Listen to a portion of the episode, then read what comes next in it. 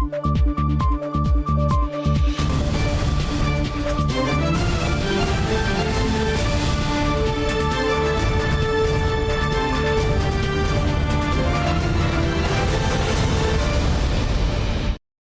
键时刻带您迅速掌握潮流趋势，欢迎您收看《财经趋势四点零》，我是赵廷玉。首先带您聚焦，金源代工龙头台积电宣布在德国合资设立欧积电，而二纳米先进制程也确定呢落脚台湾高雄。经济部长王美花本周就说，在台积电跟留台湾的同时呢，也将因应国际市场的需求，加深台湾与欧盟的关系。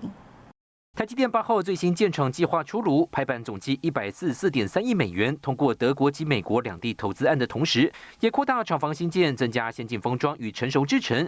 台湾高雄厂确定导入最先进的两纳米制程，二零二五年量产。最先进的技术，哦，最好的这个最快速的可以生产最先进的技术，就是在台湾，然后再扩散到啊全世界去。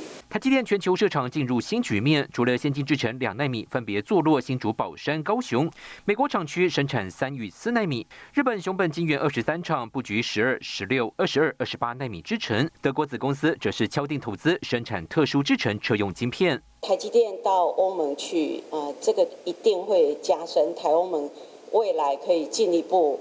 深化双方的一个关系。台积电八号对外宣布，携手供应链伙伴，在德国德勒斯登设立子公司欧积电。台积电将持有百分之七十股权，博士、英飞凌与恩智浦各持有百分之十股权。总投资金额超过一百亿欧元，相当于新台币三千五百三十亿。目标于二零二四年下半年建厂，二零二七年底开始生产，月产能约四万片十二寸晶圆。对于台积电本身，那当然可以吸纳未来在当地呢这些车用半导体它的这个订单，那同时间当然也对于当地能够呢形成相当的一个半导体的聚落，是具有相当的一个诱因。经部长王美花预期，台积电赴欧投资有助台欧双边关系，而台积电同时兼顾先进制程开发跟留台湾，以及国际市场布局脚步，厂商扩大投资也反映对市况看法乐观。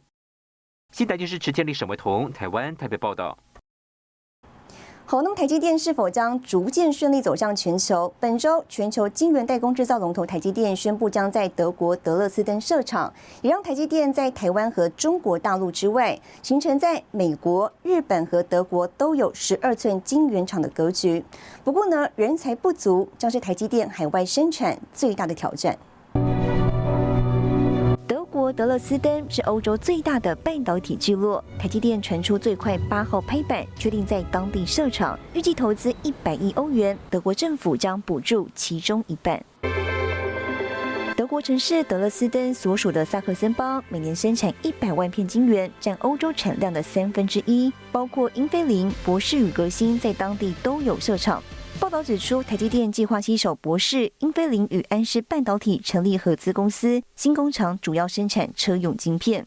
但当地经济首长向英国金融时报坦言，尽管萨克森邦相关投资将创造上看八千个就业机会，但德国面临严重的技术短缺与人口老化，未来十年劳动人口将减少二十万。他们那边的这个 supply chain ecosystem，看到那边的这个 labor 就是 talent。的这个 supply，这两点大概是我们最担心的了。确实是有一些 gap，那但是德国政府、当地政府也 promise，呃，要呃在很短时间内把它建立起来。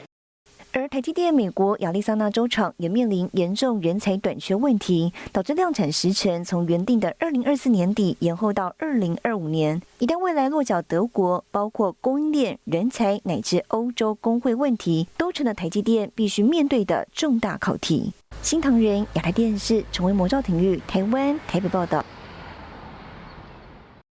我们再看到美国前国务院次卿克拉克访问台湾，拜会政府部门与科技领袖。他表示呢，正筹建台湾创新与繁荣中心，希望促成台湾跟美国的可信任科技领域合作。那么他还透露呢，旗下团队也协助台积电在美国的设厂进度。前美国国务次卿克拉克访台宣布，台湾创新与繁荣中心计划十一号在台北与媒体举行查询。克拉克透露，这次台积电花费两百亿美元投资亚利桑那厂，也是团队所促成。未来将持续推动美国对台投资与台美自由贸易协定。So one of the other things we were doing is encouraging investment in Taiwan by U.S. companies. A lot of our effort was aimed at doing free, having a U.S. free trade agreement. There's an issue we're working on now, double taxation. Uh, we're working on all, all kinds, we're pushing for, hey, let's take the free trade agreement to the next level. 而目前全球外企投资环境正加速转移出中国，克拉克也看好台湾值得信赖的投资环境将成为全球投资标的。We see a lot of uh, companies, whether they're U.S., European, uh, pulling out of China, and I think this is what creates a great opportunity for Taiwan. Working with those companies, say, look, Taiwan is a great place to invest. To me, Taiwan in the technology area stands for trusted, right? And that, that makes all the difference in the world.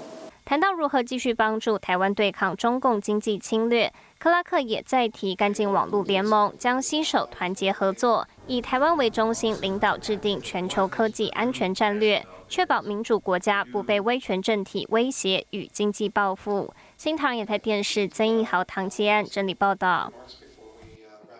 好，带您看到这一周的财经趋势短波。美国科技媒体指出，台积电和苹果达成协议，在为苹果生产定制晶片时，台积电将吸收新制程中出现的缺陷产品相关成本。对此，台积电表示不评论与单一客户业务，强调三纳米良率及进度良好。印度决定对笔电、平板和个人电脑实施进口限制管制，原本打算立即生效，后来印度公布正式上路时间将延后三个月。为了进一步缩短骇客发动攻击的可行时间，Google 从本周开始将过去每两周发布一次的安全更新修补程序频率缩短成每周一次。国家太空中心宣布启动为期十年的新创追星计划，提供台湾太空产业资金与技术协助，发展三个遥测与通讯整合应用立方卫星星系计划，期盼借此扶植业者进军国际产业链。新唐人亚太电视整理报道。威达执行长黄仁勋本周在洛杉矶进行专题演说，并且呢发表最新一款超级 AI 晶片。黄仁勋表示，这一款晶片的速度呢是目前世界上最快的，预计明年第二季开始供货。Today we're announcing that we're going to give it a boost. We're going to give this processor a boost with the world's fastest memory called HBM3E, connected to Grace Hopper. We're calling it GH200。惠达执行长黄仁勋九号亲自在洛杉矶举办的 SIGGRAPH 大会展示最新开发的超级晶片 GH 两百，为首款结合 GPU 与 CPU 的超级晶片，实现每秒五 TB 的资料传输速度，比起 H 一百容量增加一点七倍，传输频宽增加一点五倍。Pretty much you could take just about any large language model you like and put it into this, and it will inference like crazy. The inference cost of large language models will drop significantly because look how small this computer is. And you could scale this out in the world's data centers. 而新一代 GH 两百将于二零二四年第二季进入量产，今年年底就会给客户体验。Let's see how you can use NVIDIA Omniverse and generative. 另外，惠达还发布为 OVX 系统所打造的新一代伺服器，搭载 L40S GPU，并采用 AWS 架构。 搭配 NVIDIA Omniverse 平台，将加速 AI 训练和推理、3D 设计、视觉、影像处理与工业数位化等最复杂应用。值得注意的是，包括戴尔、技嘉、广达旗下的云达和美超维之外，新加入的华硕也成为供应商之一。黄仁勋认为，惠达技术已经可以取代传统的数据中心设备，要在 AI 时代打造更高效益。Remember, accelerated computing and generative AI. The more you buy, the more you save. 清唐亚太电视池千里、唐吉安整理报道。而苹果多年来一直在研究各种 AI 技术。外媒指出呢，苹果在美国加州和法国巴黎等地的办公室正在招募数十名人才研究大型语言模型。打开苹果专才页面，可以看到不少涉及机器学习与人工智慧的职缺。We've been doing research across a wide range of AI technologies, including generative AI, for years. We're going to continue investing and innovating And responsibly advancing our products with these technologies. 英国金融时报指出，苹果在美国加州、西雅图与法国巴黎等地的办公室正在招募数十名人才，研究大型语言模型。显示苹果力拼将生成式 AI 功能整合到旗下 iPhone 等行动装置，不需要等云端回应就能够执行相关功能。When we think about a potential AI tool or multiple AI tools to be embedded in uh, Apple devices. An obvious angle will be uh, putting out something like a Siri Plus, where it can uh, much better integrate all the uh, calendar, mail, messaging, media consumption, and the cloud storage functions uh, in a much more user-friendly way. Siri has been stagnant uh, function-wise for many years, and this could be a major breakthrough uh, that provide much better iOS or um, across Apple device user experience. 近期也传出，苹果已经建立一个名为 Ajax 的 AI 基础架构。 工程团队也传出已经开发聊天机器人。有研究人员观察指出，苹果的短期目标是在既有的产品整合生成式 AI 功能，提高装置的生产力与效用。新唐人亚太电视高雄南赵廷玉整理报道。拜登下令限制投资中国敏感技术，更详细的内容，休息一下，马上回来。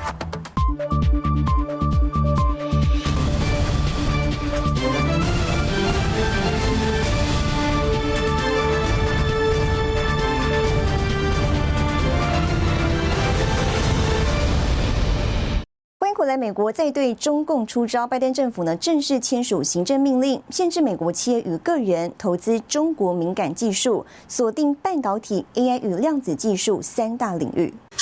白宫网页正式发布新行政命令，严格限制美国企业与个人投资中国敏感技术，瞄准半导体、量子技术与人工智慧领域。同时要求在进行其他科技投资时，也必须通知美国政府，确保美国国家安全。Unintended consequences are making it more difficult to partner with Chinese state owned enterprises. A Bank of China, ICBC, companies like that are part of the party state, and we may see them being less attractive as a investment or a partnership destination. We also might see some big investment companies, you know, the BlackRocks and Vanguards of the world, being a little bit more hesitant when they decide to allow investors to allocate capital towards certain sensitive Chinese entities. But your early question is right. I think this is a lot less than a lot of people were expecting and hoping.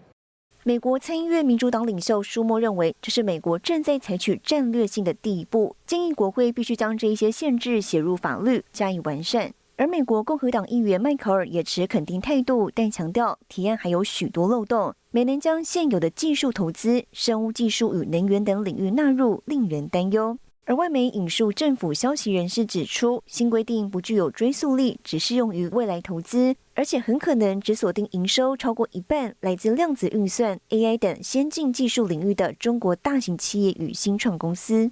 目前，美国财政部正在针对限制适当范围征求公众意见，并将在四十五天内接受讨论后提出正式提案，预计明年生效。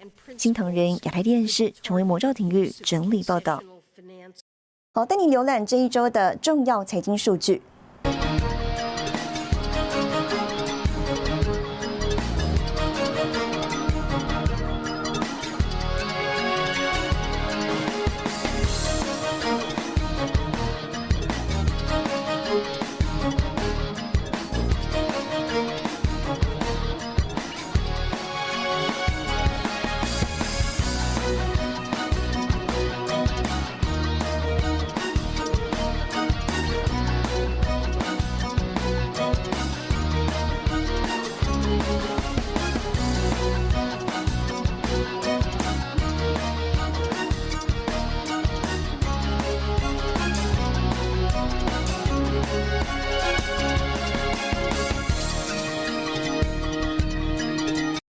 来看到台湾碳权交易所本周在高雄挂牌成立，总统蔡英文、阁魁陈建仁亲自出席。那么总统表示，台湾预计整体推动近零转型的努力，从二零二三到二零三零年，将带动四兆新台币以上的民间投资，创造五点九兆元产值。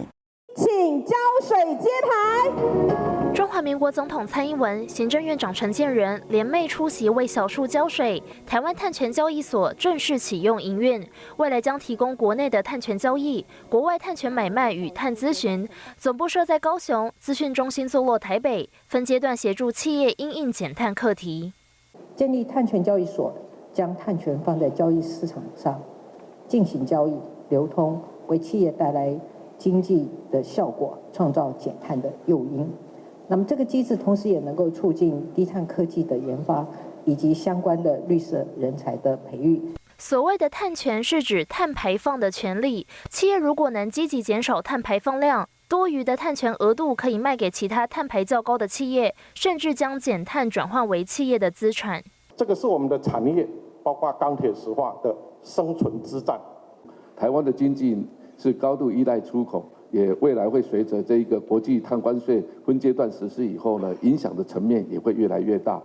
台湾碳权交易所未来分为三大交易板块，国内碳权交易分为自愿减量额度交易以及增量抵换交易两类，满足企业抵减碳费、实现碳中和需求。国外交易携手具有公信力的国际认证机构，引进国际碳权交易板块，同时避免碳权交易炒作问题，限制只有非自然人的法人才能交易，让台湾能够跟国际接轨，并为我国未来近邻的。转型而铺路。欧盟碳边境税预定今年十月起试行，台湾产业也面临普遍碳焦虑。韩国二零一五年就启动了强制性碳交易平台，并逐年减少免费核配量，如果没有达标就要课税。日本去年碳权交易平台试营运也将过渡到强制排放权交易制度。新唐亚太电视胡宗汉、沈维彤，台湾高雄采访报道。好在全球节能减碳趋势下呢，电动车的需求攀升。台湾首款结合科技业与汽车产业共同研发的纯电动物流车辆底盘正式亮相。共同创办人施正荣与童子贤多位大股东出席，目标在二零二五年投入市场。请揭幕。台湾首款结合科技业与汽车业共同研发的纯电动物流车底盘正式亮相，背后股东大有来头，包括宏基创办人施正荣、和硕董事长童子贤、面板厂友达、IC 设计厂翼龙等，看好台湾电动车发展的新利基。我投入这个已经超过十年的，气很长，时机现在看到是已经到了两兆三兆美元的。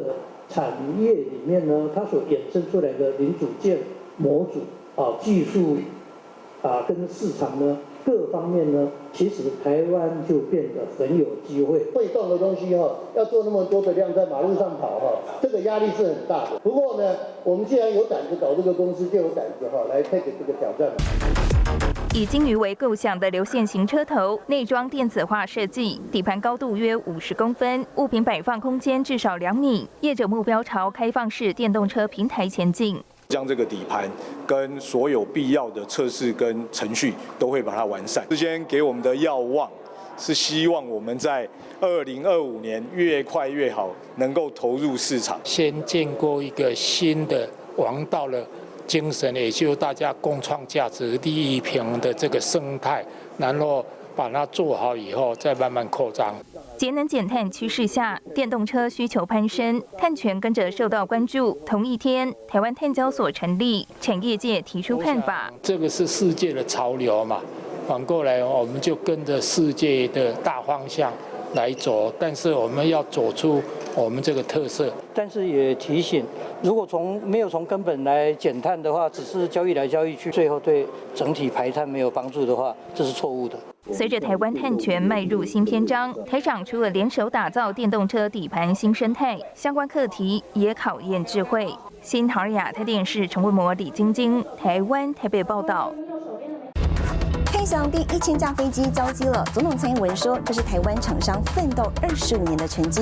更详细的新闻内容，休息一下，我们马上回来。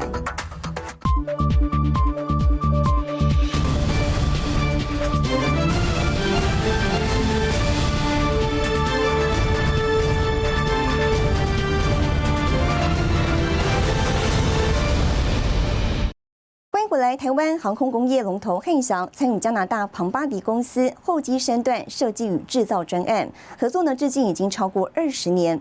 本周举行第一千架交机典礼，总统蔡英文说，这是台湾航太的里程碑。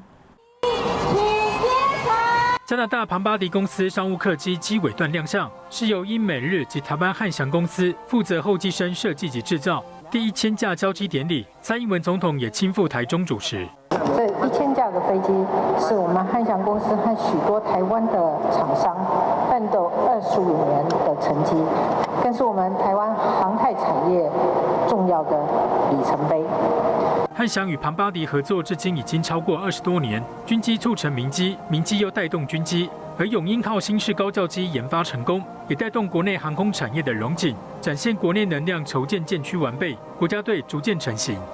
永鹰号已经完成测试，进入交机量产高峰期，并在两二零二二六年完成六十六架的全数交付空军。新式高交机是国机国造长远政策的一个开端。英印政府推动五加二产业创新计划，国防航空产业已经成为推动重点之一。希望借由国际国造政策，同时创造台湾航空零组件内需市场，并连带协助国内航空产业在技术和制成能量上有所突破。新唐人亚的电视王元阳、书眠，台湾台中采访报道。好，带您看到下周有哪些重要的财经活动。月十四号红海法说会，八月十五号日本公布 GDP 年化季率初值，八月十六号欧盟统计局公布欧元区 GDP 季率修正值，八月十七号美国联准会公布会议纪要。谢谢您收看这一周的财经趋势四点零，我是赵廷玉，我们下周再见。